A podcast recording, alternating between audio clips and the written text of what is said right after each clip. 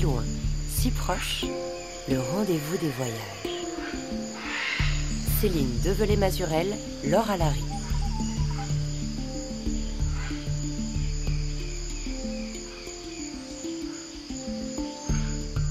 Bonjour à toutes, bonjour à tous. Dans la forêt amazonienne, il existe un type d'oiseau particulièrement siffleur, surnommé en Guyane le paillis-pailleux, qu'on appelle aussi oiseau sentinelle, car le moindre bruit suspect lui ferait donner l'alerte. Sentinelle, c'est un peu l'effet que font les agents du parc amazonien de Guyane. Un parc créé en 2007 après des décennies de tractation sur un territoire, la Guyane, sans cesse convoité et exploité pour son or, son bois, sa position stratégique, sa faune ou ses eaux de l'époque coloniale à nos jours. Aujourd'hui, pour la suite de notre voyage dans cet immense parc réparti sur 3,4 millions d'hectares, on continue de l'aborder et de l'arpenter depuis le village de Saül, une des portes d'entrée du parc. Saül, c'est donc un tout petit village, enclavé, uniquement accessible par les airs, qui offre aux voyageurs une expérience unique de la forêt amazonienne, mais aussi le reflet de ce que c'était de vivre jadis dans un arrière-pays immense et isolé, loin du joug colonial et de ses appétits. Car pendant longtemps, dans cette immense marge amazonienne, les populations autochtones, les esclaves marrons qui y avaient trouvé refuge ou des migrants, travailleurs de l'or, ont résisté et inventé une vie bien à eux dans la forêt. Saül, un village au cœur de la forêt amazonienne, épisode 2. Le matin très tôt, dès que le jour se lève, vers 6 heures, ça chante partout. Hein. Les becs d'argent, les haras. Alors les haras, ça fait pas un joli bruit quand même. Hein. Pas, un joli son. Le, chant est aussi vilain qu'ils sont beaux. Euh, les toucans aussi, les gros becs. Bah, souvent, euh, dans le village, on se fait réveiller par les paraquois, euh, qui sont des, sortes de poules, euh, de grosses poules qui font beaucoup de bruit, un boucan assez impressionnant et qui sont toujours en groupe. Et puis ensuite, bah, on a le chant du merle cacao qui est, très beau, très, très lancinant. Il s'appelle merle cacao parce qu'il est un peu brun de couleur, un peu marron. Vous connaissez les merles de métropole? Eh ben, ils chantent à peu près pareil, et ils chantent le matin et le soir.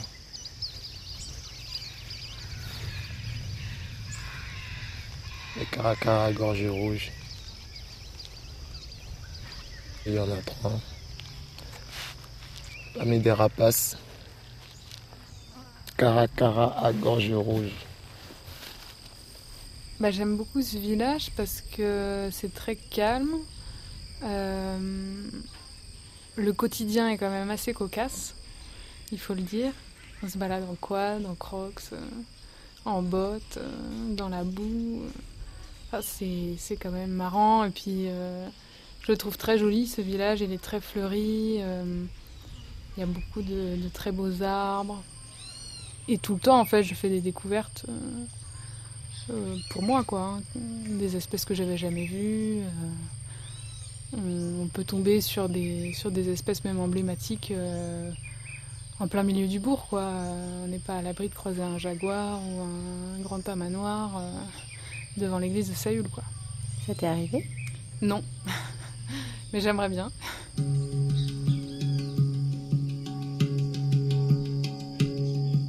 Lors de notre venue à Saül, on n'a pas croisé non plus de jaguar au coin du village, mais on a pu accéder à cette vie si particulière que vient de décrire Alice, une jeune animatrice du parc nouvellement arrivée.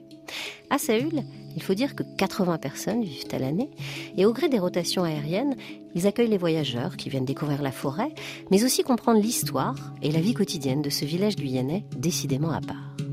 Et à l'occasion de visites guidées organisées par le parc, Alice nous en dit plus.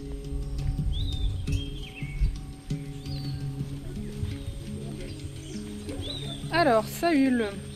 Donc, c'est une commune qui se situe en plein centre de la Guyane, donc qui est assez isolée. Donc, c'est une grande commune, c'est la quatrième plus grande commune de France en superficie, pas en nombre d'habitants.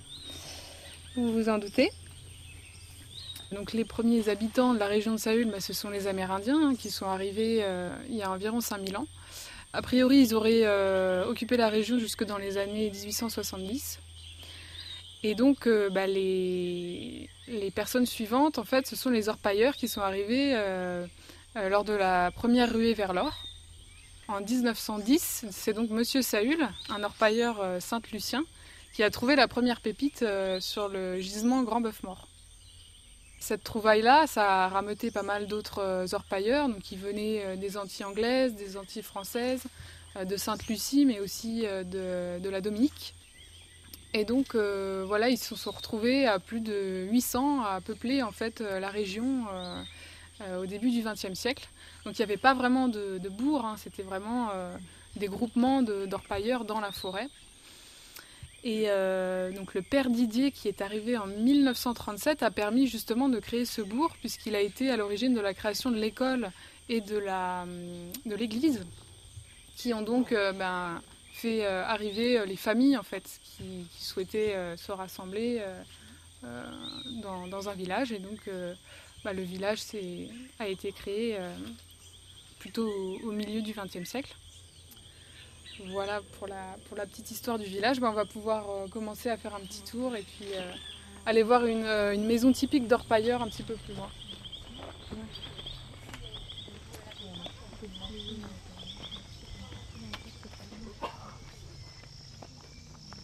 À l'origine, les anciens, les orpailleurs, se déplaçaient de village en village, de chantier en chantier, à pied par la forêt.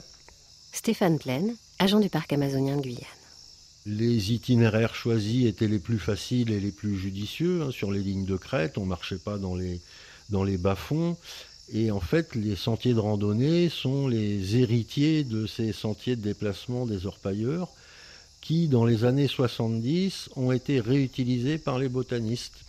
En fait, euh, quand la recherche de l'or a périclité, les orpailleurs ont été remplacés par les botanistes et Saül est devenu un, spot euh, en Guyane pour les recherches euh, en botanique pendant plus de 20 ans, jusque dans les années 90 en gros.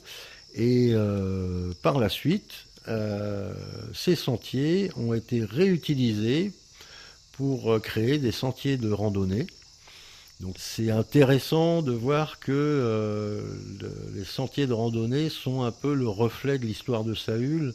Au début, création du village euh, par la découverte de l'or. Ensuite, euh, la recherche scientifique, les botanistes. Et dans les 20 dernières années, le développement relatif, le développement raisonnable du tourisme au village de Saül. Sachant que la science continue.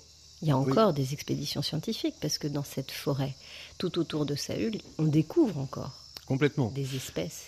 La recherche continue, les, missions scientifiques continuent dans des endroits euh, sans doute un peu plus éloignés, un peu moins accessibles, mais parallèlement à ça, on se rend compte que aux portes du village, il y a quelques espèces botaniques qui n'avaient pas été euh, décrites ni remarquées on a une érythrine, un arbre pourtant remarquable qui fleurit tous les ans euh, d'une belle floraison rouge qui n'a été identifié qu'il y a 6 euh, ou 7 ans.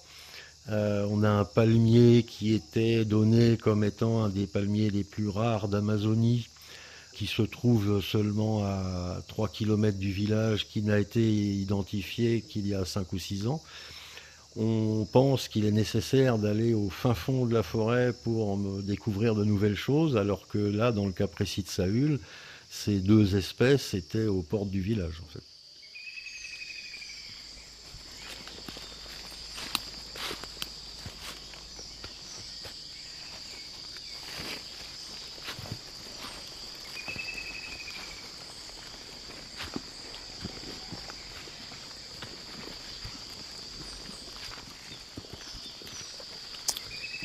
Orchidée là, c'est le papillot.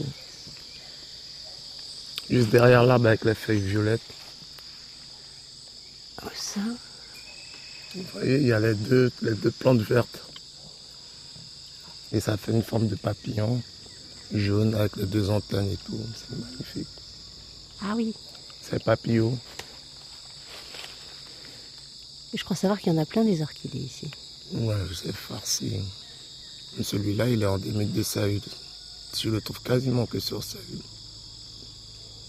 Il est super rare. Même moi, ça m'a surpris de tomber dessus. Je savais qu'il y en avait là. Mais il y a un mec qui est arrivé un botaniste de Cayenne, il a tout ramassé, mais on l'a pas chopé, il a de la chance. Mais là, il y en a, tu vois. Ça, je vais le protéger, lui.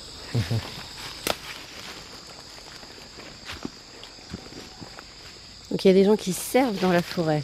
C'est ça. Le seul truc qu'on arrive plus ou moins à maîtriser ici, c'est la chasse. Parce que pour venir avec un fusil et avec un gun, c'est compliqué. Il n'y a pas de chasseurs à part les gens de, de du village, mais pour tout ce qui est insectes, grenouilles, plantes, voilà, c'est compliqué. On peut pas être là tout le temps à cheval à surveiller tout le monde. Il y a des gens qui Et partent puis- avec des grenouilles. Les grenouilles jaunes noires, les dendrobates. Les collectionneurs, ils partent avec en métropole dans des boîtes d'allumettes. Et puis ça fait le buzz dans les réseaux sociaux. Mais bon. C'est pas marqué, comme on dit, sur la tête des gens, qu'est-ce qu'il fait, qu'est-ce qu'il fait pas. Ils viennent ici hein, avec un visage d'ange. Et à la fin, tu te rends compte que il a fait du sale, quoi. T'es méfiant quand même. Hmm, comment ça méchant Non, c'est juste que pour moi, c'est un non-respect à la nature. Surtout pour nous qui travaillons pour la protéger.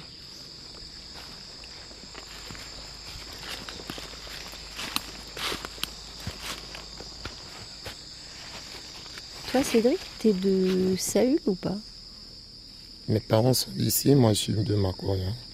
Après, oui, on va dire oui, vu qu'ils sont nés ici et que bon, j'ai pas forcément grandi ici, mais je venais souvent en vacances et maintenant que ça fait 12 ans que j'y vis, ben oui, je suis sahélien. Et puis plus que Saülien aussi, euh, tu l'as même sur ton t-shirt, tu travailles pour le parc amazonien de Guyane. Je travaille pour le parc amazonien de Guyane, moniteur forestier. Et qu'est-ce que ça veut dire moniteur forestier? Ben, mon travail euh, consiste à, ben, à faire beaucoup d'accompagnement, tout ce qui est scientifique ou autre. C'est-à-dire ramener du monde en forêt, les encadrer et tout. Après, euh, j'ai mon rôle d'agent du parc, ça veut dire aussi faire un peu de sensibilisation sur tout ce qui est faune, flore, un peu de protection, tout ce qui est braconnage ou autre. Et euh, ça arrive aussi occasionnellement qu'on fasse euh, des missions de police pour ce- tout ce qui est orpaillage ou pareil, braconnage ou autre. Et toi, ça vient d'où ce souci-là? Cette envie de protéger, parce qu'on sent que quand t'en parles, euh, c'est important. quoi. C'est c'est- ben, depuis tout petit. hein. Déjà, moi, quand j'étais petit, je regardais pas de dessins animés facilement. J'étais toujours dans les documentaires et tout. Et c'est de là que je suis tombé amoureux. Mais amoureux de qui? Moi, de la nature. non, mais c'est un passionné de nature. J'ai laissé tout ce que j'avais à Cayenne. J'ai sauté sur l'occasion. Aujourd'hui, je ne regrette pas. Je suis là, avec vous.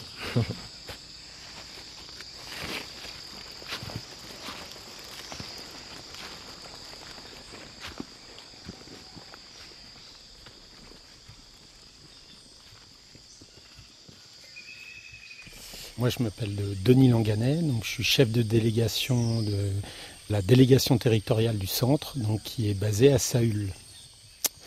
Donc, on, a des actions de connaissance, donc ça peut être des missions scientifiques. On va aller étudier un territoire euh, euh, pour améliorer le- les connaissances naturalistes, mais on peut aussi avoir des missions sur toute la connaissance liée au patrimoine archéologique, culturel, historique. Voilà.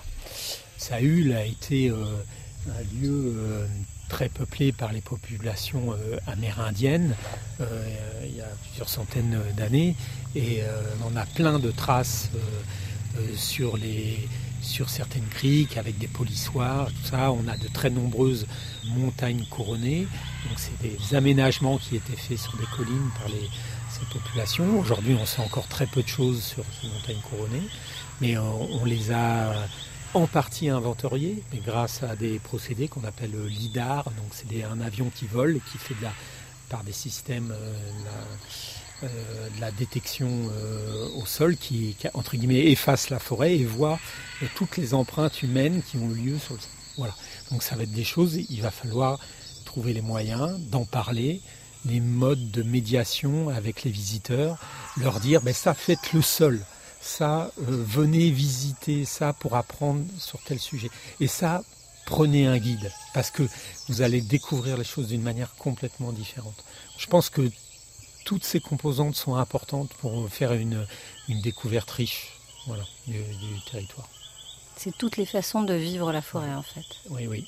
Une des premières questions que tout le monde pose euh, à quelqu'un qui habite à Saül, c'est mais comment faites-vous pour vivre euh, qui intrigue beaucoup les gens, c'est ça. C'est même parfois plus que la, forêt. C'est c'est de dire, il y a des gens qui vivent au plein cœur de la forêt. Comment ils s'organisent pour ça?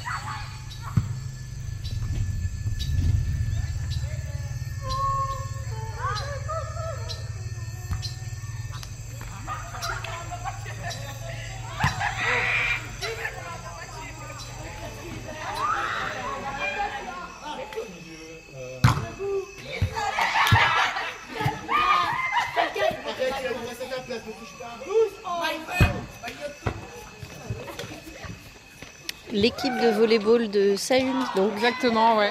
Qui se retrouve euh, tous les soirs à 17h au sommet. juste devant l'église. Ça fait vraiment place euh, du village, quoi. Oui, c'est là que c'est Les versions animé euh, avec, créoles, quoi. Ouais, c'est ça. Avec l'auberge à Quenou derrière. Donc ça, c'est le dispensaire euh, du village, donc, qui a été retapé euh, récemment. Donc il y a deux infirmières euh, qui se relaient, il y a deux aides-soignantes également. Et donc on est très bien pris en charge à Saül, euh, très rapidement, comme elles sont toujours dans le village. ben, en cinq minutes, on peut être soigné. Et donc le médecin vient une fois par mois dans le village pour les habitants, pour les consultations.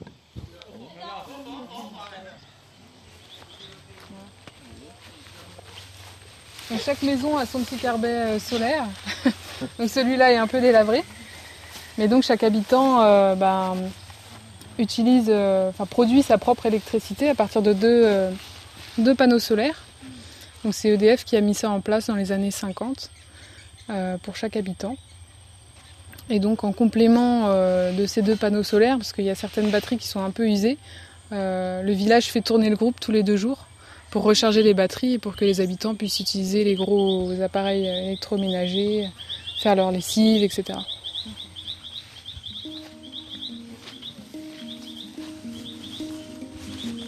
Donc là, on peut voir des cocotiers.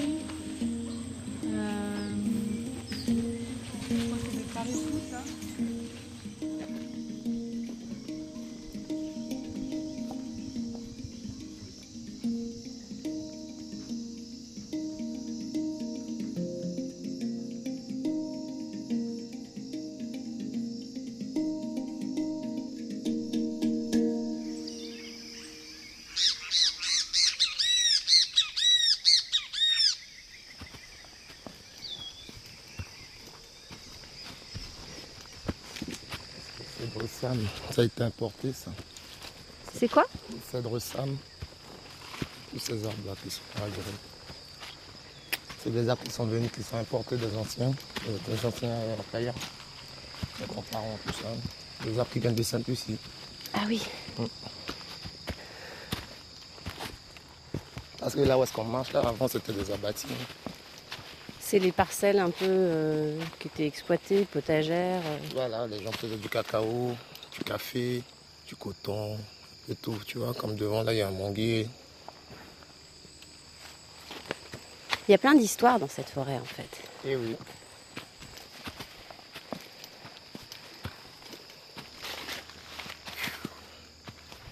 Et alors toi, ta famille, elle- est de Saül, en partie? Hum, du côté de ma mère, oui, Donc tu as des origines aussi saint-luciennes c'est ça. Ça mon père, c'est plus côté amérindien. Ouais, donc gros mélange. Amérindien, euh, Saint-Lucien. Il y a un peu de tout. hein. Métro, il y a de tout. Et ce qui est intéressant aussi, c'est que pendant longtemps, et tu l'as dit, euh, les Saint-Luciens, comme ailleurs les Bushinengue ou évidemment bien sûr les, les Amérindiens, la forêt, c'était euh, leur environnement quotidien, dont ils tiraient les ressources, mais qui les protégeait d'une certaine manière et dont ils avaient tiré des savoir-faire, des savoirs ancestraux. Oui, ben, c'était l'organe pain, la forêt. Ils faisaient de l'agriculture, ils allaient en forêt récupérer des plantes et tout. De temps en temps, un petit coup de chasse, histoire de ramener du gibier. Mais la nature, pour eux, c'était leur trésor. C'est pour ça que, après, je pense que c'est dans les gènes, hein, de vouloir la protéger, la conserver, chouchouter. Vous pensez que c'est dans les gènes, ça? Ah oui, ça sûr. Je regarde tous mes cousins et mes oncles, c'est pareil. Tu vas avec en forêt, quand tu les vois, ils sont comme des enfants. Ils sont épanouis, ils sont là, ils, observent. c'est vrai. Quand je suis en forêt, j'oublie tout. Quoi. Je, je, vis mon monde, je suis, j'observe, j'écoute, je regarde, j'essaie de voir ce que j'ai jamais vu, prendre des photos. Après, je partage. Voilà, c'est c'est mon environnement, on va dire. C'est quelque chose que j'aime. J'adore Ça, c'est. J'essaie d'expliquer, mais en fait, il faut le vivre.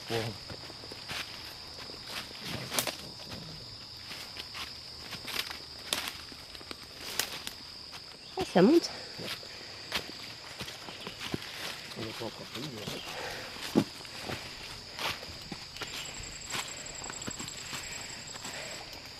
pas encore monté Non, pas encore monté.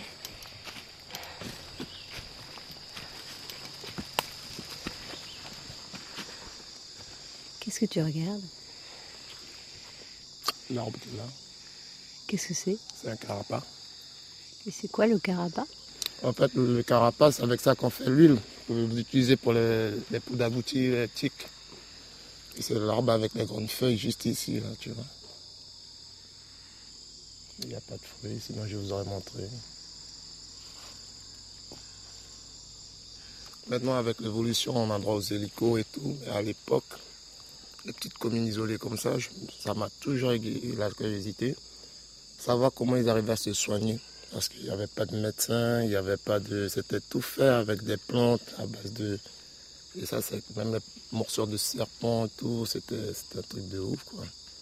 Et ça, c'est un savoir que j'ai quasiment presque perdu. Et pour moi, maintenant, j'essaie. Mais bon, maintenant, les anciens de salut, ils sont quasiment tous partis. Les peu qui sont là, ils ont, un peu, ils ont plus ou moins oublié parce que voilà, l'âge rentre et c'est pas tout qui retient. Moi, c'est ça qui m'a toujours égayé, cette curiosité-là de savoir comment ils ont réussi à vivre autant d'années sur ça, sans médecin, en allant sur le littoral peut-être une fois tous les deux, trois mois, en sachant qu'il n'y avait pas d'aviation, c'était soit à pied ou en pirogue. Tout ça, c'est une curiosité qui euh, m'a toujours attiré.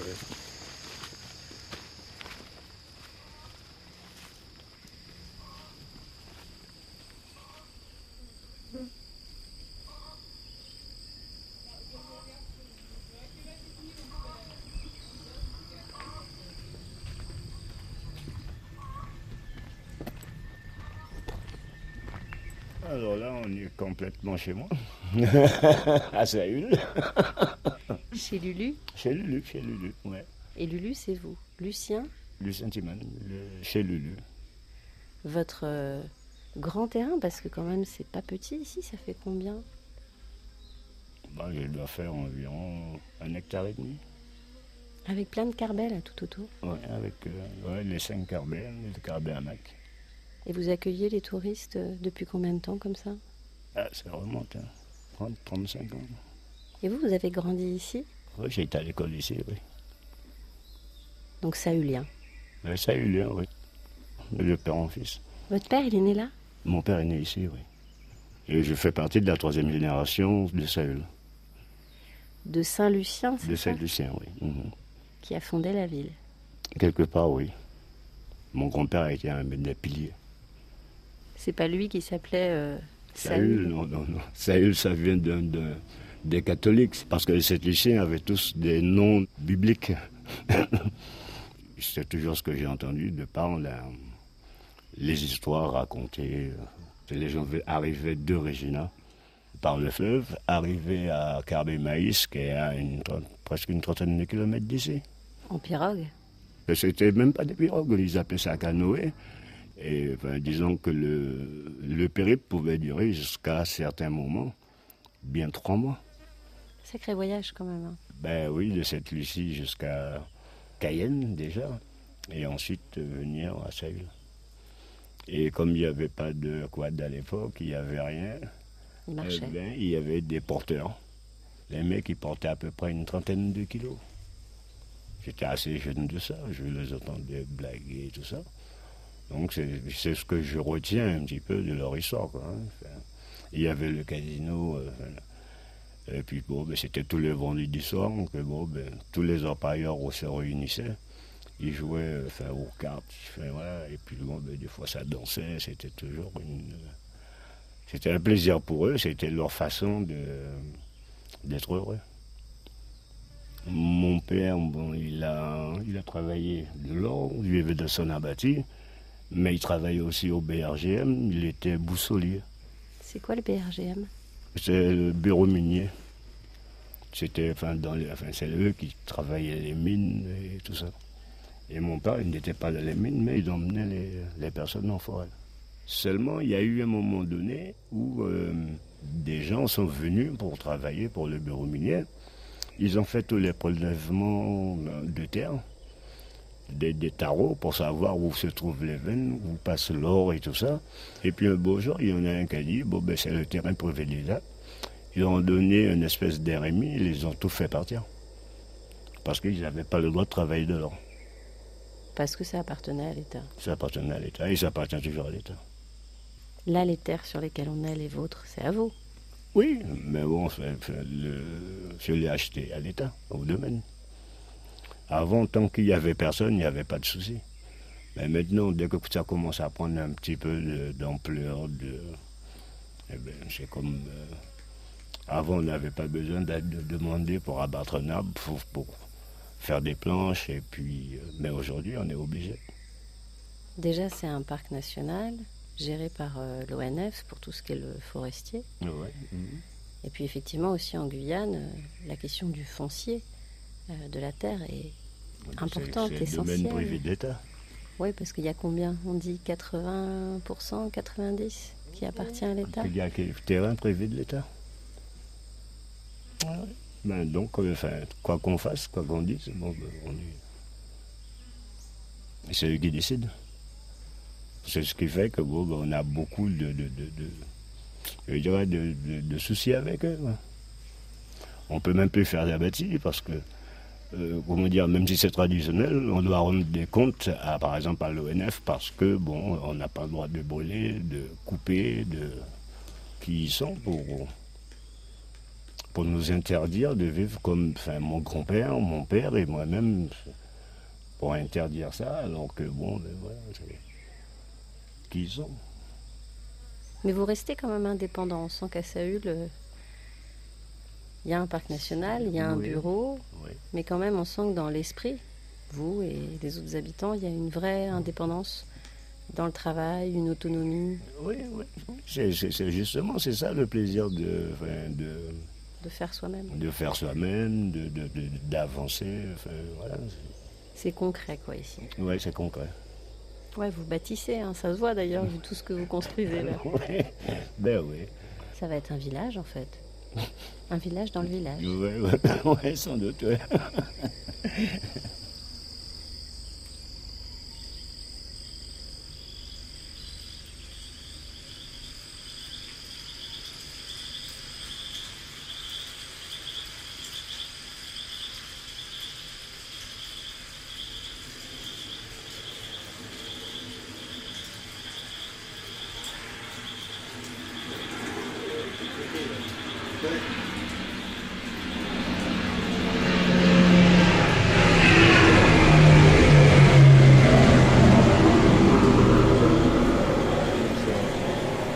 un avion cargo et qu'il n'a pas de passagers, il se permet de faire un passage en, basse altitude pour signaler son arrivée. Ça déclenche la migration des résidents euh, vers la piste pour récupérer euh, le fret.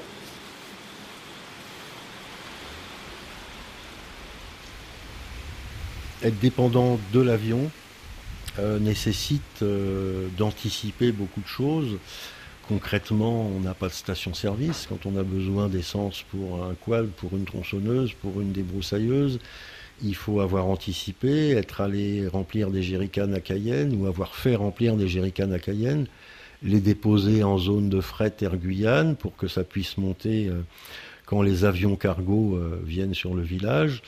C'est pareil pour le gaz, c'est pareil pour la nourriture, même si euh, deux petites épiceries permettent de pallier aux, besoins de première nécessité, entre guillemets. La plupart des résidents font venir leur, leur approvisionnement du littoral. Donc, tout ce qui est nécessaire à la vie au quotidien, euh, il faut l'anticiper, il faut prévoir un surcoût. Ça coûte cher de vivre ici. On peut dire que c'est un luxe de vivre à Saül. On va dire que c'est le coût de la tranquillité.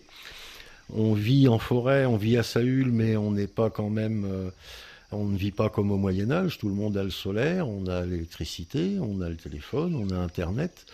et la radio. Et la radio. Euh, en modulation de fréquence. Mais euh, voilà, tout a un coût. On peut dire que c'est le prix de la tranquillité, dans le sens où on a une qualité de vie qu'on retrouve difficilement ailleurs. Il y en a qui sont habitués au passage du métro, au, sifflement d'un train, et quand on n'entend pas les singes hurleurs, effectivement, c'est ça manque.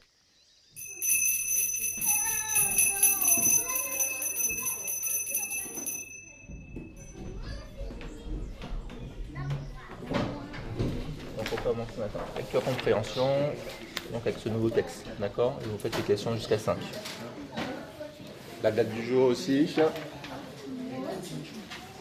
Vous avez combien de niveaux, monsieur Abati, là dans la classe? Donc, euh, On a la maternelle, ça va, on a une section, ensuite la grande section, après on a le CE1, CE2, CM1 et 3 CM2. Et ensuite, en fait, j'encadre en fait, euh, tout ce qui est secondaire, donc qui va de la sixième en, en première. Oui, il y a des grands avec des ordinateurs. C'est ça, tout à fait.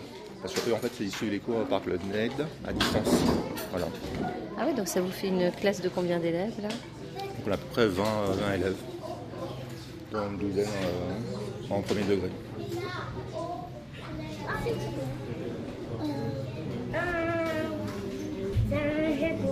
Non, non, c'est pas un jaguar.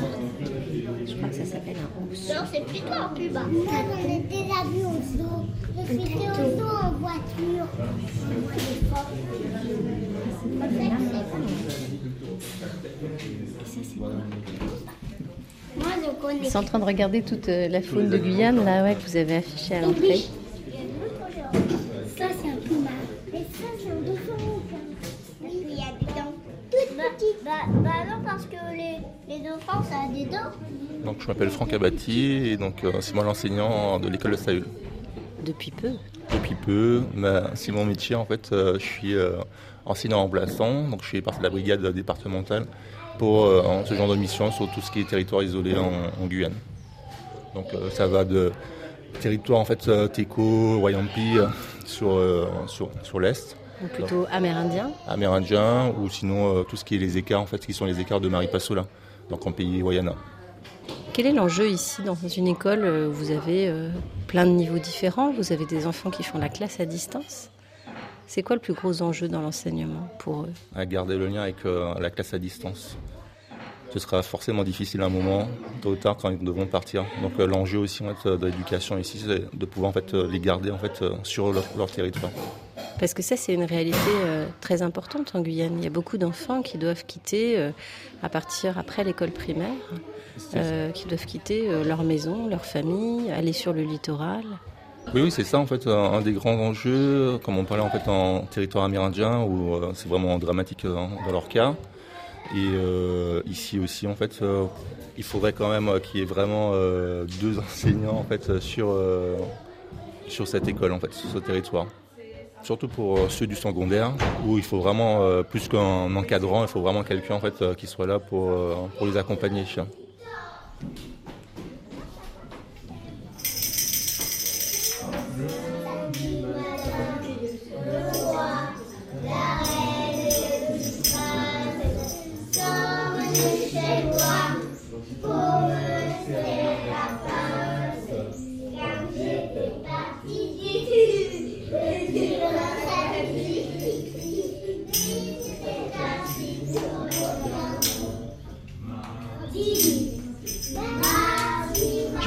Axel Charles, j'habite à Saül depuis tout petit. J'aurai 16 ans dans deux mois. Euh, ça fait 6 ans que je suis au CNED et normalement l'année prochaine je pars sur le littoral pour euh, continuer mes études. Qu'est-ce qui te plaît dans cette ville? Ici? Euh, Plein de choses, mais je veux, moi je veux pas rester ici. Par exemple, vu que je vais faire pilote, soit je reste, je pars au Canada faire mes études, et après, je vais voir si je reviens en Guyane pour piloter la compagnie Ariane Air Guyane. Ah, tu veux carrément emmener les gens jusqu'à Saül, quoi. Euh, Ce oui. sera toi le pilote de la, de la liaison. Oui, c'est dans mes projets normalement. Je me présente euh, Ya Marie-Christine. J'ai 16 ans. Je suis en classe de première. J'ai grandi ici. Mais après, comme il n'y avait pas le lycée, j'étais à Jaoué. Et comme j'aimais trop Saül, je suis revenue ici pour faire euh, mes études. Qu'est-ce qui te manquait le plus? Hmm, ben, Tout le monde. Euh, parce qu'ici, on est plein d'amour, plein de joie. Euh, nous tous ici, nous sommes une famille. Donc, Tous les habitants Les Sahuliens mhm. Nous nous considérons comme frères et sœurs, comme une famille, une grande famille euh, remplie plein d'amour. Et tu voulais revenir? Mm, Oui, parce qu'il y a des moments où je me sentais seule des fois. Et comme ici, il y avait toute ma famille, je voulais revenir. Puis quand tu dis toute ta famille, c'est pas que euh, ta famille la plus proche, quoi, en fait. Non, c'est l'ensemble des habitants des Saïd. C'est tout le village? Oui.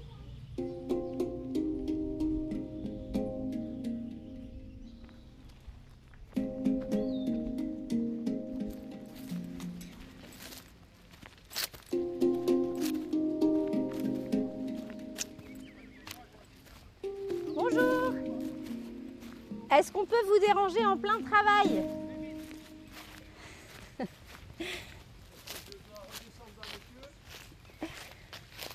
Voilà, vous êtes bien à l'ombre des palmiers. On va aller voir les cacaoyers.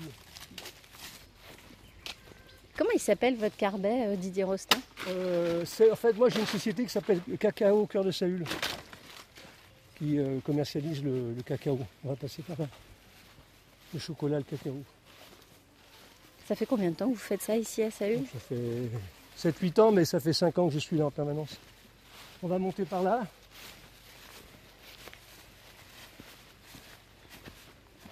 On va avancer. Là, vous allez voir à votre droite, là, il y a des, il y a des nouveaux cacaos qui ont été plantés au mois de mai. Vous voyez, ils sont tout petits. Ils sont tout minuscules, on les voit là. Ils sont en rangée là. Ah, il y a des bananes là. Oui, on a beaucoup, beaucoup de sortes de bananes. Il y a, plein de sortes d'ailleurs de bananes dessert. On a plein de catégories différentes.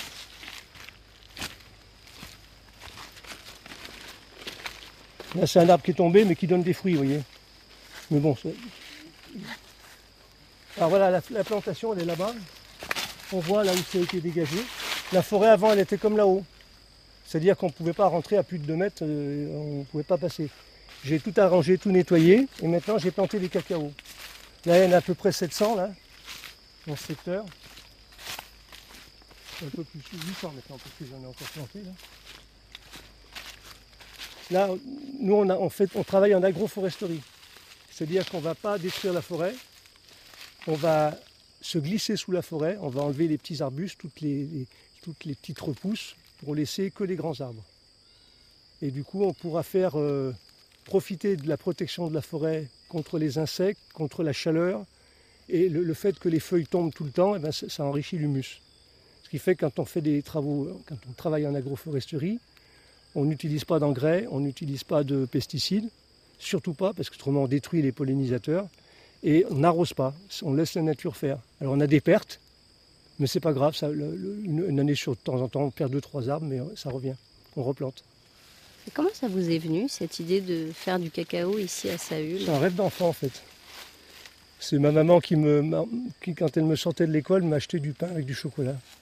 Et je trouvais ça tellement bon que je lui disais qu'un jour, peut-être, je ferai du chocolat. À Lyon. Hein. Ah, maintenant, on est à Saül. Oui, et maintenant je suis à Saül parce que j'ai euh, professionnellement j'ai été amené à venir en Guyane, à rencontrer une Sahulienne qui faisait du cacao, son papa faisait du cacao. Donc le- la boucle est bouclée et voilà. Maintenant on va faire du chocolat. Et comment vous voyez euh, le développement de Saül, s'il fallait employer ce terme? Euh, Saül se développe euh, doucement, c'est-à-dire qu'on a à peu près toujours le même nombre de personnes, on accueille à peu près toujours le même nombre de personnes, ceci dû par le- la petitesse des avions. Si vous baladez euh, deux, trois jours dans la forêt, vous ne croisez pas grand monde. Vous n'êtes pas gêné par les autres visiteurs. Donc on peut augmenter un petit peu la capacité de- des avions, mais pas plus. C'est-à-dire qu'on surtout, ben, on ne veut pas de route. Ce qui est anachronique, parce que pour développer un pays, il faut une route. Mais si on le développe avec une route, on va à notre perte. On est une île au milieu de la forêt, Saül. Je Vous considère souvent. ouais, moi, je me considère comme un îlien, presque. Et, et c'est ça qu'on veut garder, nous. On veut, on veut garder cette, euh, voilà, cette, cette ambiance où les gens viennent se promener, mais se reposer, se, détendre. On peut écouter de la musique si on veut euh, chez certains, on peut bien manger chez d'autres, on peut manger du chocolat, du cacao chez moi. On a une, clientèle qui est relativement intéressante, qui est déjà euh, sensibilisée à la préservation de l'environnement. Si vous vous promenez dans Saül, vous verrez, il n'y a aucun papier, il n'y a aucune canette, il n'y a rien qui traîne. C'est- instinctivement, les gens, quand ils viennent ici, ils font attention, parce qu'ils voient que c'est propre. On a eu une lutte très importante il y a une dizaine d'années contre une société qui voulait s'installer là où on va pêcher, là où on va passer du bon temps, où on va chasser. La Rexma. La Rexma, voilà. Donc c'est fini, euh, le, le dossier est clos apparemment. On est quand même toujours attentif. Parce qu'en fait, il y a eu un projet de- d'exploitation minière légale. Oui.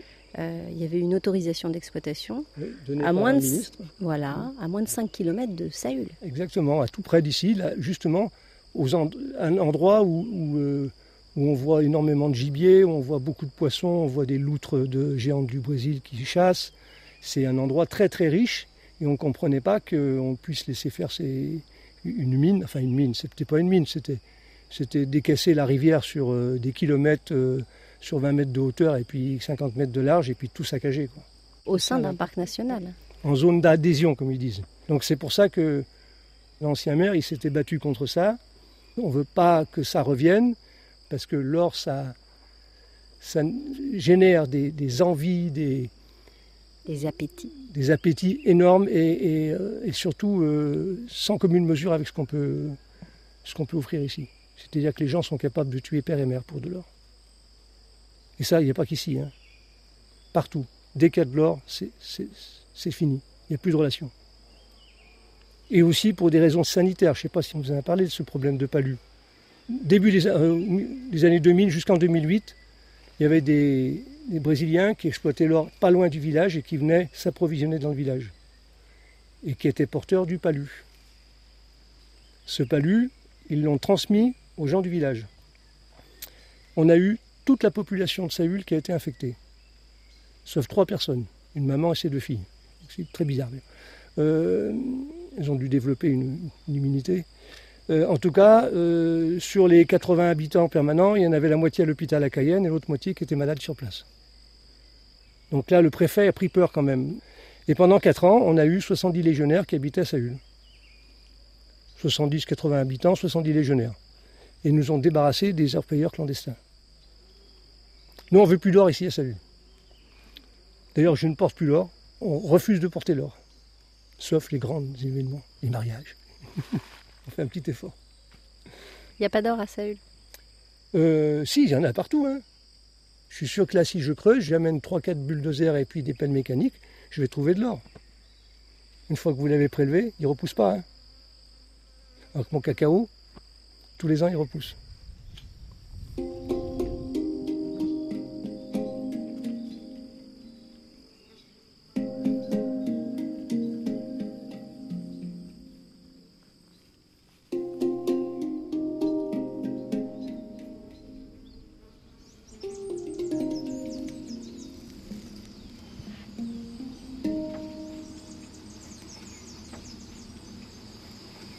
Des petits villages comme ça, tu n'en trouves pas beaucoup en Guyane. C'est rare. Ah, c'est chouette la vue d'ici. C'est là qu'on voit que c'est petit quand même, hein, votre village. C'est ça. Parce que euh, derrière, il y a plusieurs plis comme ça de, de forêt. Et puis il y a ces petites taches là, des petites maisons. La route en latérite qui s'enfonce dans la forêt. Et puis au loin, effectivement, la piste euh, d'aviation. Eh oui, les fameux belvédères.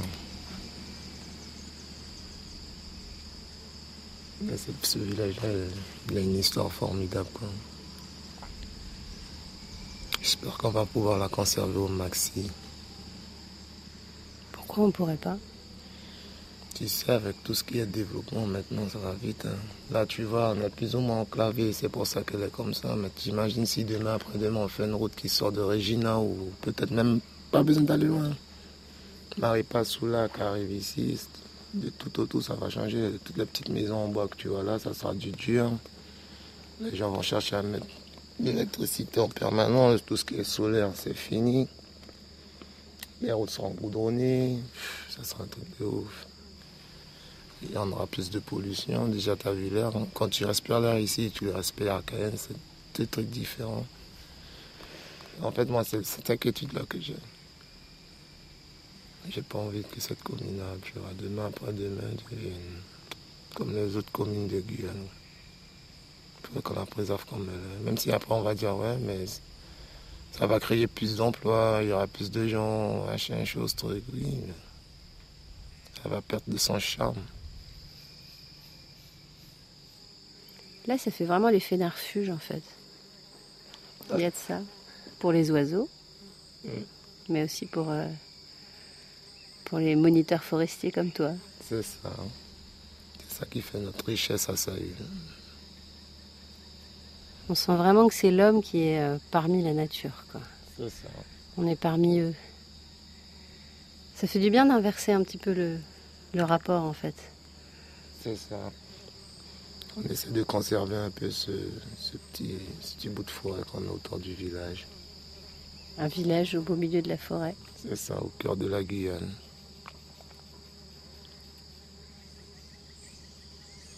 C'est magnifique.